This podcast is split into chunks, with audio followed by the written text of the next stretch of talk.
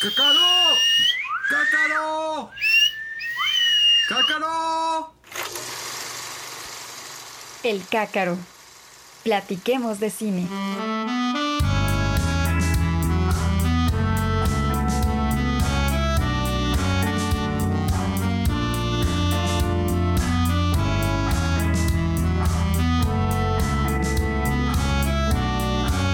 Bueno, ¿qué onda ¿Cómo están? Estamos aquí en este segundo episodio del Cácaro, del podcast de Cinematografía WAC, en esta edición especial por el Rally del GIF, el Festival Internacional de Cine de Guanajuato.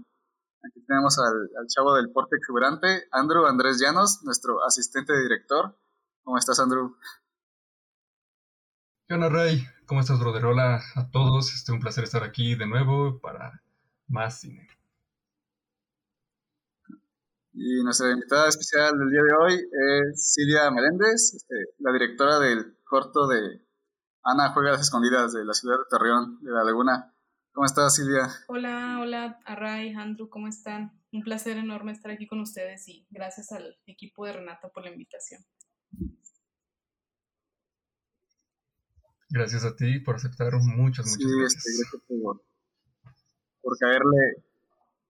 Bueno, andamos a, bueno, el tema del día de hoy son las películas que nos cambiaron la vida.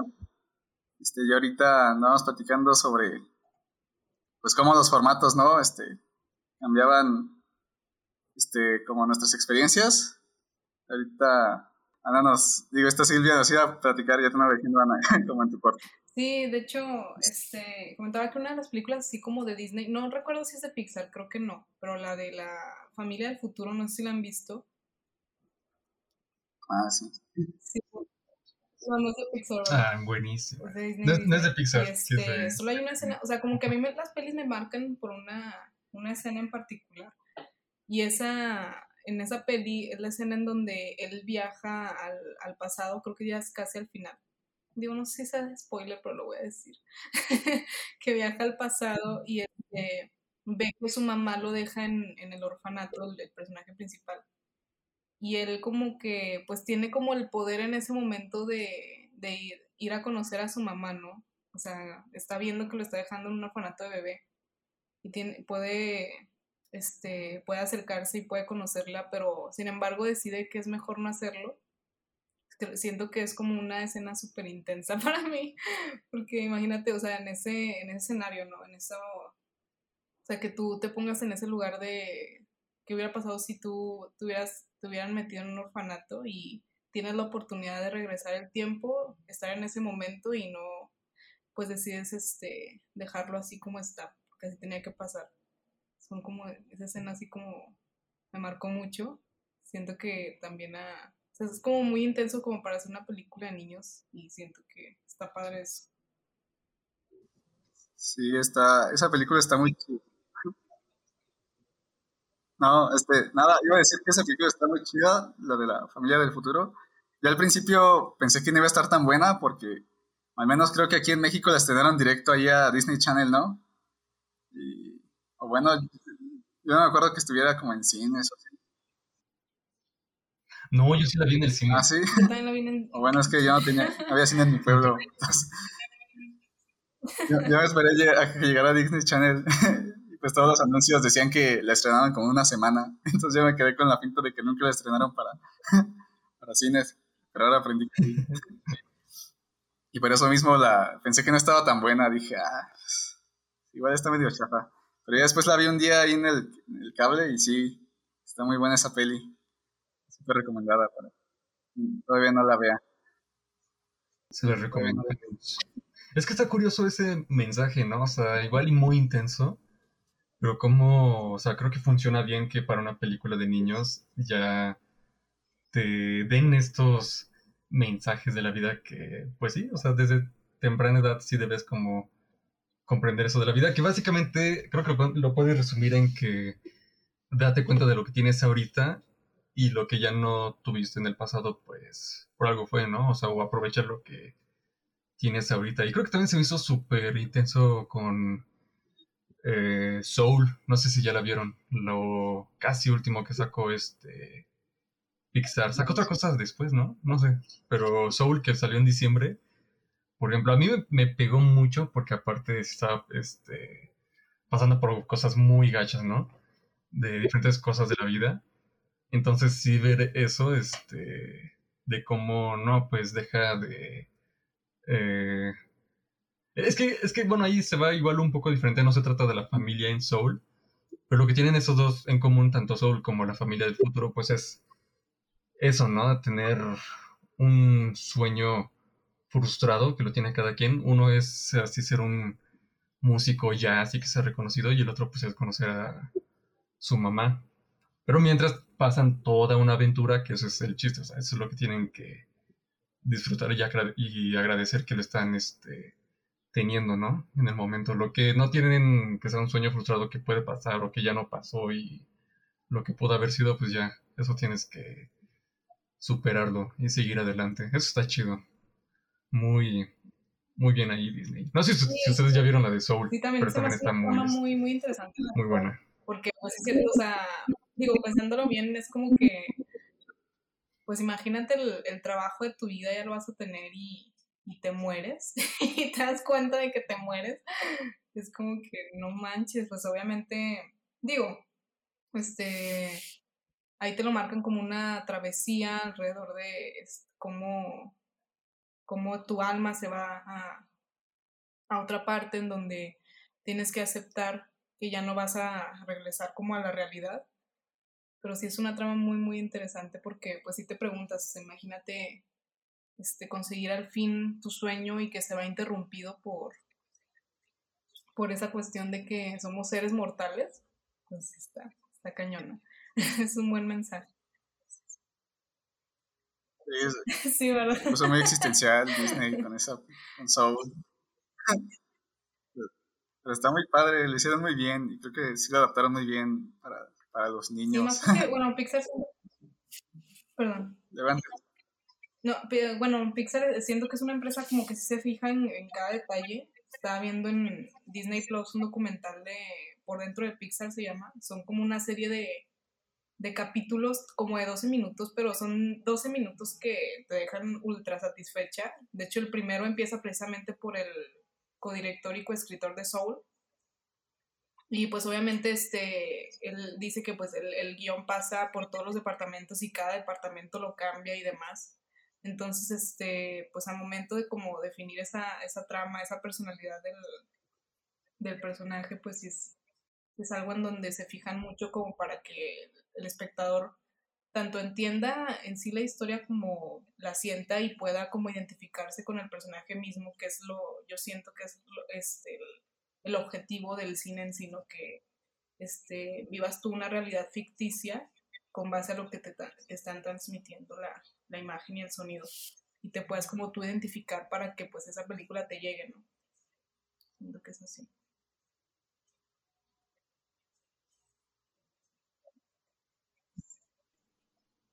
Fíjate que así encuentro igual la de...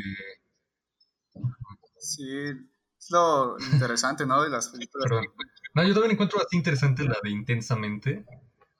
En el 2000, del 2015, si todavía no la han Ah, visto, no. pues también los que nos escuchan, pues... De, para mí, personalmente, es lo mejor que ha hecho eh, Pixar. Igual, con un mensaje igual y no... Bueno, va de la mano. Em, que también como se la rifaron con Soul al hacer esta investigación de cómo plantear todo esto en una película, pues no diría para niños, sino para toda la familia, que cualquiera sí se pueda identificar y empatizar. Pues también con la de Intensamente sí una gran investigación y también el chiste es ingeniárselas para plantear todo eso en una historia, este, pues igual colorida donde a mí me encanta y creo que también es otra que me marcó muchísimo sobre esa parte de la vida de cómo pues pasas por la tristeza, ¿no? Y que es un tabú ese momento donde ya eh, nos sucede algo y pues nos dicen que no lloremos, que sigamos adelante y así, pero definitivamente te das cuenta que no puedes eh, seguir adelante sin antes sentir tu, tu pena, ¿no? Lo, por lo que estés pasando, tu frustración, tu eh, tristeza, tu enojo, lo que sea, tienes que sentirlo muy bien y, y solo así lo puedes sacar y sigues adelante. Eso también está muy, muy, muy interesante. Sobre todo se nota en la escena de... Ajá. Se nota en la escena donde este... Ay, ¿cómo se llamaba? Bing Bong. Que se le va el tren. Entonces, este... Como que se queda triste porque se le fue una gran parte con Riley y así. Y Alegría intenta... Pues que este güey siga adelante, ¿no? Para que les ayude con su objetivo, con su propósito. Y pues, y nomás él no puede. No, no hace ese clic con Alegría y quien sí lo hace es esta tristeza que tiene ese momento íntimo que le dice, ay, pues sí, me imagino que tuvieron momentos chidos y demás. Ese güey ya se suelta, empieza a llorar y después de eso ya sigue adelante. Creo que ahí igual como tú dices, no sé, ya esas escenas que son muy em, icónicas y que hasta pueden llegar a definir toda la película. Sí, sí. Eso está padre. Ahora sí, perdón. Ah, no, nada, iba a decir este, que es lo chido como de esas pelis, ¿no? Luego, pues, no sé, este, sí, muchas veces lo hacen con intención de crear este efecto, pero muchas veces, este, luego es algo muy personal, ¿no? Este, nada más quieren contar este, algo como de su vida.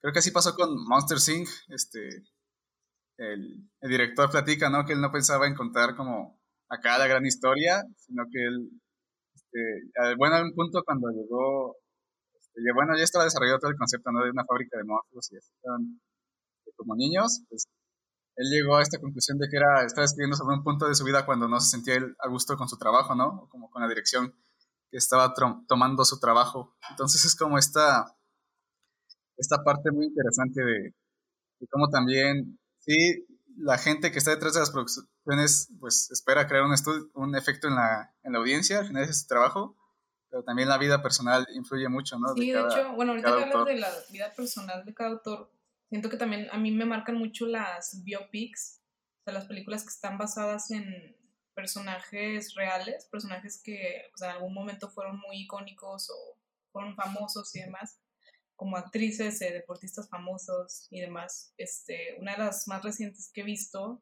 es Aitonya, donde la protagoniza Margot Robbie eh, ella interpreta a Tonya Harding, una expatinadora olímpica, este, que pues, pues te cuenta como que su vida, que fue una vida súper complicada a raíz de que pues tenía una mamá muy exigente, pero a la vez que pues no le importaba mucho como demostrarle el cariño a su hija y pues era como una mamá muy, muy especial y muy, pues muy fea al parecer. Y este, de hecho, en esta película de Aitonya fue en donde a mí Margot Robbie me conquistó porque fue, siento que era como un, no sé, como un sex icon y no la sacaban de ahí. Siento que con Aitonya ya se pudo como que transformar en algo más realista y pues sí te das cuenta de que pues es, lo que puede lograr una biopic porque pues una biopic es, es muy diferente interpretar a alguien que ya existió y que y fue icónico en el pasado a interpretar a un personaje nuevo que lo puedes hacer tuyo. Siento que es muy, muy difícil hacer eso. Este, pues otras películas, o sea, recientes que he visto es la de Rocketman, que está basada en la, en la vida de Elton John, también es muy buena esa película. Y este, pues sí, más que nada como siento que el, o sea, admiro mucho a los actores que pueden interpretar a alguien que ya existió también pues recientemente vimos a este Rami Malek cuando interpretó a, al de Queen, Freddie Mercury. También hizo muy buen papel y pues está padre porque logran eh, a lo mejor transmitirte cómo era esa persona que pues eh, causó cierto impacto en, en, el público a nivel internacional y pues está padre que como que te regresen a, a esas épocas, ¿no? Interpretando ese tipo de personajes.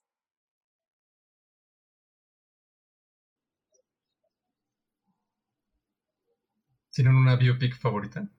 O bueno, tú tienes esa de eh, yo biopic favorita, la de la de Selena. Sale, la interpreta J. Lo. Es mi biopic favorita. Sí. Ajá. ¿Tu rey? Uy, pues yo no soy mucho de ver biopics, pero lo que sí este, son las series, estas series igual, son como igual pues biográficas, ¿no? Se hicieron muy populares ahorita en, en Netflix y así. La, la de José José me gusta mucho. También la de Estela. Están muy padres esas dos. Pelis, no. Creo que lo más cercano es la de En Busca de la Felicidad, que igual como no es como tal biopic, pero sí está basada en también. caso de una o sea, persona real, ¿no? películas como que se basan en, no sé, el, en el holocausto, que hay un chorro de películas que se basan en el holocausto. Por ejemplo, La vida es bella es la única película que me ha hecho llorar en toda la vida. es, literalmente. Y este, pues también las películas que se basan en la esclavitud afroamericanos, ya ven que pues se agarró Hollywood haciendo muchas películas sobre eso, porque pues sí fue un hecho que marcó la historia de Estados Unidos.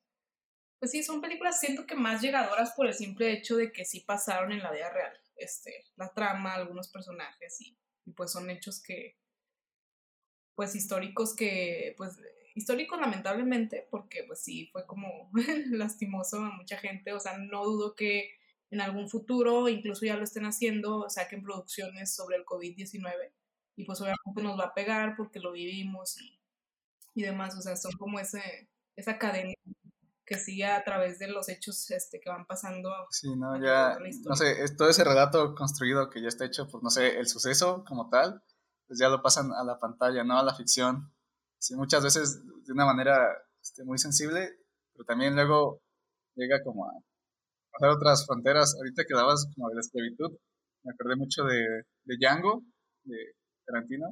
Igual, aunque sea de un suceso muy, este, igual todavía sensible en la historia estadounidense, pues lo subvierten mucho, ¿no? Le meten mucha sátira y para criticar todavía como al racismo de que está hoy. Pues no sé, o sea, Tarantino hace como un buen de eso. Bueno, las últimas pelis que he hecho son como mucho de eso, ¿no? Bastardos sin Gloria, pues la última, de Era- Eras una vez en Hollywood, pues van, as- van como de esa onda, ¿no? De subvertir la historia. Sí, Bastardo sin Gloria. Yo sigo recomendando. Ah, también esa buenísima. Yo sigo Ay, recomendando El Infiltrado del Ku Klux Klan. También toca esos temas que son más, más este, cercano a nuestros tiempos, ¿no? O sea, más, más acá que allá. Entonces también tiene un. A mí me gustó mucho. Este, no, creo que no pegó mucho aquí en México, pero igual, allá sí también fue un exitazo. Donde también se toca todo este tema. Que igual para Estados Unidos sí eh, sigue pegando cañón todas esas películas. Por eso está muy sí, está buena. buenísima. Yo, sí, es cierto. O sea, siento que también en México no, no pegó tanto. Incluso yo la vi, no la vi en el cine. Me hubiera encantado verla en el cine. A veces cuando veo así películas en plataforma dije, ching, ¿por qué no la vi en el cine? Pero sí, está, está súper También a mí. buena. El infiltrado. Sí, todas esas, ¿Qué bueno, de- así como que hagan referencia a la esclavitud afroamericana, a las panteras negras, me gusta mucho. Este, historias cruzadas, el mayordomo de la Casa Blanca. Sí, co- y cosas Ah, esa está muy buena. Selma no la he visto, pero tengo que verla, la de Selma. La de, la de Green Book.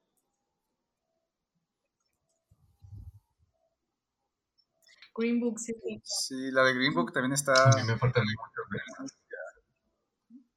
iba de eso.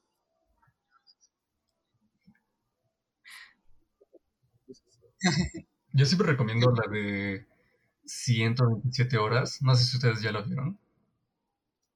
La de James Franco. Ah, ¿Es cuando se queda como atorado en una piedra? ¿O, no, ¿o cuál es? Esa con James Franco del, del 2010, este, que igual fue basada en hechos reales.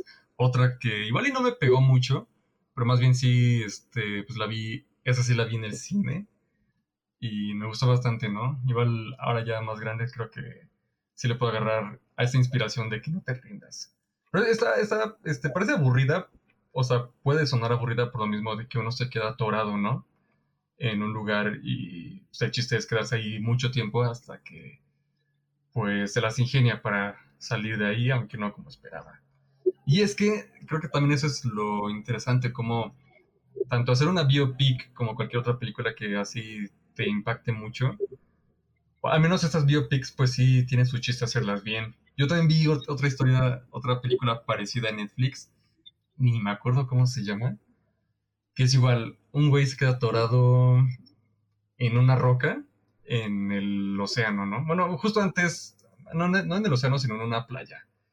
Entonces que no puede llegar hasta esta colina, que porque está muy lejos, que ya se lastimó un pie, que está todo eh, abierto de una pierna y que no sé qué.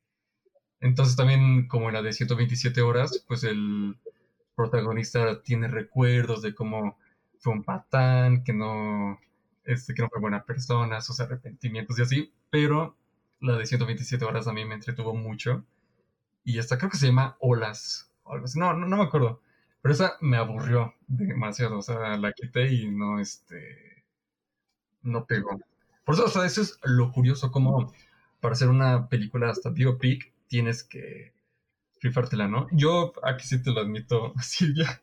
Pues nada más porque igual y yo no soy tan fan del Elton John y dije, va, pues, también se me antoja ver la de Rocketman, ¿no? No digo que sea para nada mala, pero como no soy tan fan y no conozco nada de él, en la sala de cine. Sí, no, de hecho esa, bueno, con lo que comentas de la de 127 horas, siento que sí te atrapa mucho el qué va a pasar con, con el personaje, en este caso de James Franco. O sea, porque si imagínate toparte una situación como esas.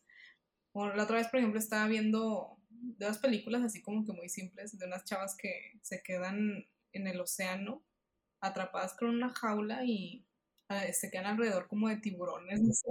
Eh, digo, son películas como que así muy sencillas. La verdad sí no, no la aguanté toda. Pero sí me pongo a pensar que imagínate, topes en ese tipo de situaciones, este, así como accidentes naturales, en este caso pues el océano o en el caso de 127 horas pues estás en una, eh, no sé en qué estabas, en una montaña o no sé, y este, y pues obviamente yo creo que si te pasa eso, en lo que sales de esa situación te pones a reflexionar, yo creo, toda tu vida, así que, ¿cómo llegué aquí? ¿Cómo, ¿Cómo pasó esto? Sí, siento que eso es lo que atrapa al espectador, yo creo, en ese tipo de películas.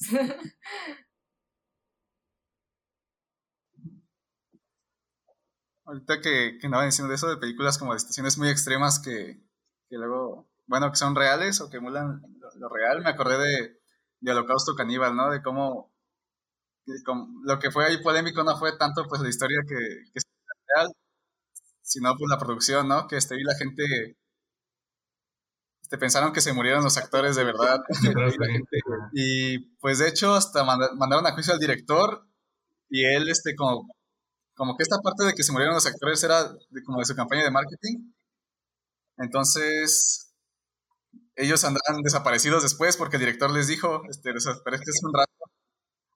Y, ya cuando estaba ahí en tribunal, este, ya pues no podían encontrar a los actores para sacarlo. Entonces fue ahí como todo un tema que lo tuvieron por estas cuestiones igual de la producción. Pasó algo medio parecido con la bruja de Blair, que, pues también era como la temática, ¿no? Este, pues que si era como algo que se encontraba ahí en...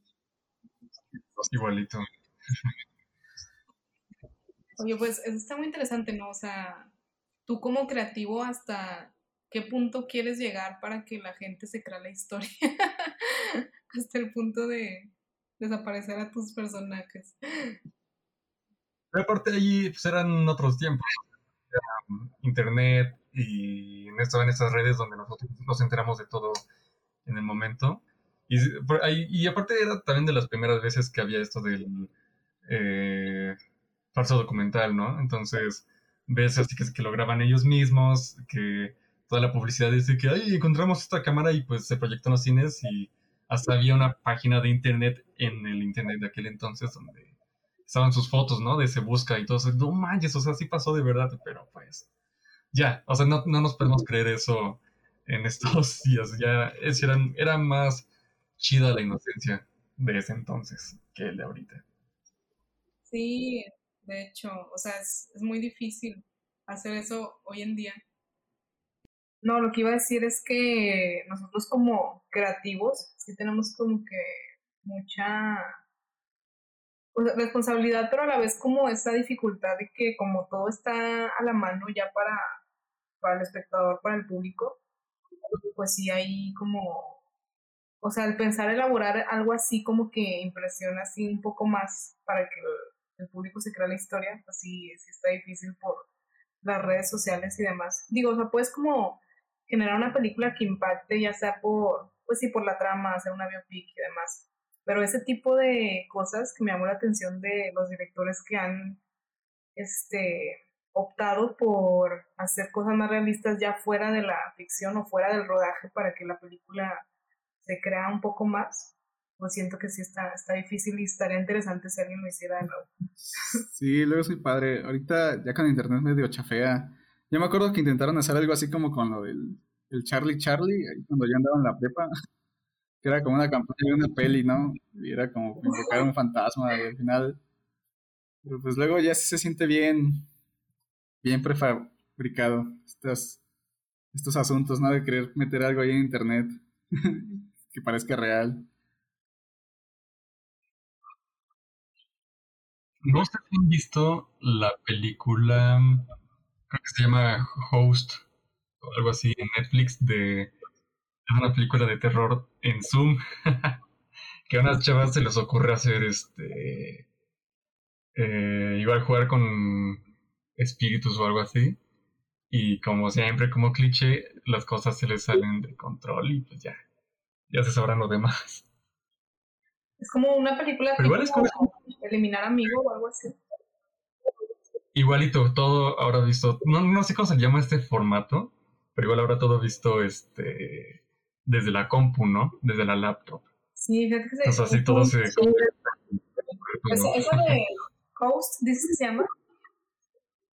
Host, creo, sí, está en Netflix. Producción de Netflix. Ah, ok. No lo he visto, pero sí se me... Tampoco sé cómo se llama ese formato como de hacer todo por computadora, pero se me hace muy interesante. O sea, digo, la eliminar amigos se me hizo como que muy, muy comercialota, muy rara. O sea, la trama sí me llegó así como que a impresionar por el hecho del bullying y demás. Pero hay una en especial de ese formato que me gustó mucho que se llama, creo, Buscando, algo así. Es un actor, este, Searching, ¿sí, ¿sí la has visto? Está está súper bueno, o sea, el- No le he visto, me, me gustó mucho. Pero es, es más interesante esa propuesta que algo paranormal. Eso Ajá, ándale, o sea, esta es una, es un guion, bueno, muy real que sí puede pasar, pero todo se hizo mediante pues, este formato de compu que no necesita, no necesitaron que los actores estuvieran presencialmente actuando para que la película se pudiera entender y se pudiera sentir de alguna manera, entonces fue como que muy padre eso que logré. Es algo diferente, es algo innovador a lo que ya estamos acostumbrados a ver y es algo acoplado a la, a la actualidad. Sí, está, está chido eso, ¿no? Como las películas van cambiando. Y, y, pues ahorita todavía se van juntando cosas más con el internet, tanto narrativamente como con, pues ya exteriormente en cuestiones de producción. Este, no sé, me recuerda mucho lo que ya había pasado a principios de los 2000 y pues en los 90 también, que fue todo este boom de las videocámaras. Y, por ejemplo, pues ya más actual salió Actividad Paranormal, ¿no? Ya todos, como ya todos tienen una cámara, se identificaban con esta historia de que, ah, pues estoy grabando ahí en mi casa mis fiestas y luego sale ahí un, fantasma, ¿no? Pues ya después medio chapeó la franquicia, pero el concepto es original. Sí, era muy apegado a eso. Estaba muy interesante. Es lo malo, a todo esto siempre le exprimen a más no poder. O sea, o sea, la primera historia de todo, que de actividad paranormal, que, por ejemplo, de eliminar amigo, hasta a mí me gusta más la segunda, no sé si la han visto, donde ya no tiene esta parte paranormal, sino es un, es un grupo de amigos donde por accidente y por ahí en, el- en la trama lo dicen, pues terminan dentro de un juego en la Deep Web donde ellos son las víctimas. Entonces igual algo más apegado a la realidad como ese de buscando. Este... eh, y es que eso es lo chistoso, o sea, en Eliminar Amigo 2 igual se deja a un lado esa parte paranormal. Como que se queda el mismo título, pero este ya se van por algo más realista, vaya. ¿Qué digo? Dejando a un lado de qué tan bueno o malo sea este buena la historia, pues me parece más interesante eso. O sea, creo que puedes empatizar más y dices, ay, güey, esto hasta a mí me- sí me puede este, pasar, ¿no? Ya por las cosas que van sucediendo este, en la película. Igual con Host, pues igual es algo paranormal, que van a jugar con un espectro, ya, está- ya lo ves, lo está súper, súper cantado. Este, muy predecible, vaya. Con esa de eliminar amigo, con la de buscando, que no la he visto, me imagino que igual no es tan predecible y como tiene un contexto más apegado a la realidad. ¿Tiene qué? No está. Tiene un plot twist bien, Ah, pues bien cañón. Sí, eso es lo que me llamó la atención, de hecho. O sea, que no es cero predecible. Chale, no. Sí, está muy Ya, chido. Yo no sabía que existía la 2 de eliminar amigo. Yo pensé que no se habían quedado en una. Sí, está, está en Netflix, no la he visto yo tampoco. Está buena, está buena. Pues, eh. ¿Qué ibas a decir, Andrew? Que está palomera para pasar el rato, Ah, nada más. ah, sí la vi en el... Bueno, la 1 la vi en carteleras, nunca la vi. Y pensé, no, pues a lo mejor sí me la aviento. Y nunca me la aventé. Y pues ahorita me entero que hay dos. Voy a ver si me echo las dos. Un ratillo para entretenerme. Este, pues ya queda poquito tiempo, banda, como unos 5 o 7 minutos. Este, no sé si quieran decir algo para terminar en estas pelis, ¿no? Que nos marcaron la vida y cómo nos marcaron la vida. Sí, pues a mí me dio como que gusto como recordar esas pelis que, que me marcaron. Inicialmente, pues, pues como mencioné anteriormente, fueron, o sea, crecí influenciada por películas ñoñas de Disney Channel, eh, películas melodramáticas, bueno, telenovelas melodramáticas, eh, películas de terror que por alguna extraña situación me ponía mi mamá. no sé, a lo mejor tenía un, un propósito, no me lo ha dicho aún, pero en fin. Y este, pues estas películas eh, basadas en hechos reales, tanto las biopics como este, películas basadas en hechos que marcaron la historia, así como estos nuevos géneros que se han ido implementando a lo largo de la historia del cine. Y es, pues, es, es prácticamente eso, o sea, siento que el cine nos marca, al menos en lo personal, cuando tú te identificas con esa realidad ficticia que estás viendo, que estás escuchando, y pues precisamente puedes em- empatizar con los personajes, ah, o sea, independientemente de que te guste el actor o que te guste este, la fotografía y demás, siento que la, pues que te puedas empatizar con esa, esa historia que te están queriendo contar y que llegues a entenderla de la misma manera en que el director guionista y demás del crew te lo está contando, pues es algo muy impresionante, porque sí, pues llegas a, a influir mucho en la mentalidad de los demás y pues en su forma de y manera de ver la vida. Yo, pues, este, como dice Silvia, creo que sí es un, eh, un- es un gran poder que tú tienes como cineasta de cómo contar una historia, ¿no? Y con todo tu equipo de producción, donde logras crear una atmósfera que está sucediendo una acción y dices, ay, güey, esto o nunca lo voy a olvidar porque me encantó, nunca lo voy a olvidar porque me traumó y no lo vuelvo a ver, pero ya, no lo puedo olvidar. Porque mira, no tocamos ese tema, ¿no? Pero igual, este, una que sí me tramó horrible y apenas vi fue Irreversible. Tal vez sí la volvería a ver de nuevo, pero está, este, o sea, sí me, me cambió muchísimo. Y este, pues igual, ¿no? Es bonito como, eh, creo que es, está padre que se toque más este tema positivo de las películas que nos, que nos marcan. Sí, es un gran trabajo que, que se puede reconocer cuando haces una película, un corto, un documental y al final sí le pegas este, de buena manera a los corazones, ¿no? De, la, de los espectadores. Ya por último, pues le recomiendo a todos ver aquella película de Arrival de 2016 con Amy Adams y Jeremy Renner y 127 horas de 2010 con eh, James Franco. Recomendadísimas. Simón. Cotorreando de James Franco, también Piña Express, es un peliculón, por si no lo han visto. También. Este, y sí, pues ya para terminar, pues es eso, ¿no? O sea, es algo muy, muy humano, aunque no sea tan apegado al cine, pues al final las historias son, son símbolos, ¿no? Desde los corazoncitos que hacemos en la secundaria pues, para, nuestro crush o hasta la religión más importante del mundo, pues al- a la gente le gustan mucho los símbolos. Y qué más que, que mejor que en el cine, ¿no? Estas historias pues tan bonitas, ¿no? Que, que a veces nos trauman, que a veces nos, nos sacan con más ganas de vivir. Invitarle a la banda, pues eso, ¿no? Que, que analice ahí como qué tanto le pega a las películas que ven o, o los programas que les causan y cómo eso les afecta en su vida. que es como de las cosas más bonitas que tiene el arte en general. Y bueno, ya para terminar, agradecerle a Andrew por acompañarlos. A ti, Ray, pues también Ya, este, le agradecemos a, exacto, a Silvia, muchas, muchas gracias por, por platicar con nosotros, por compartirnos Sí, tus sí, películas, sí. tus experiencias con ellas. Gracias. No, muchas gracias a ustedes por, por invitarme y sí, pues de igual manera que nos escuchen, pues eh, invitarlos, recomendarles que vean todas estas pelis que nos han marcado. Sí, pues bueno, para que sigan las redes del cuerpo de Silvia, este, Ana juega las escondidas, este, ahí en- creo que en todas las redes, ¿no? Facebook, Instagram. Así es, esa- en Twitter arra- ar- arroba Ana Juega Corto, en Instagram Ana Juega Las Escondidas, también en, en Facebook. Vale, pues. Y pues eso fue todo por esta edición. Muchas gracias por escucharnos nuevamente y nos vemos la próxima semana. Bye. Bye Silvia, muchas gracias. Bye. Bye. Chao. Gracias a ustedes. Sí.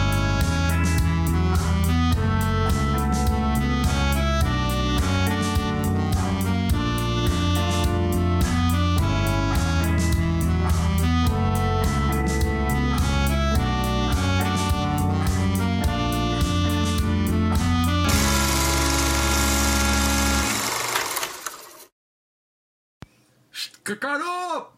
¡Cácaro! El cácaro. Platiquemos de cine.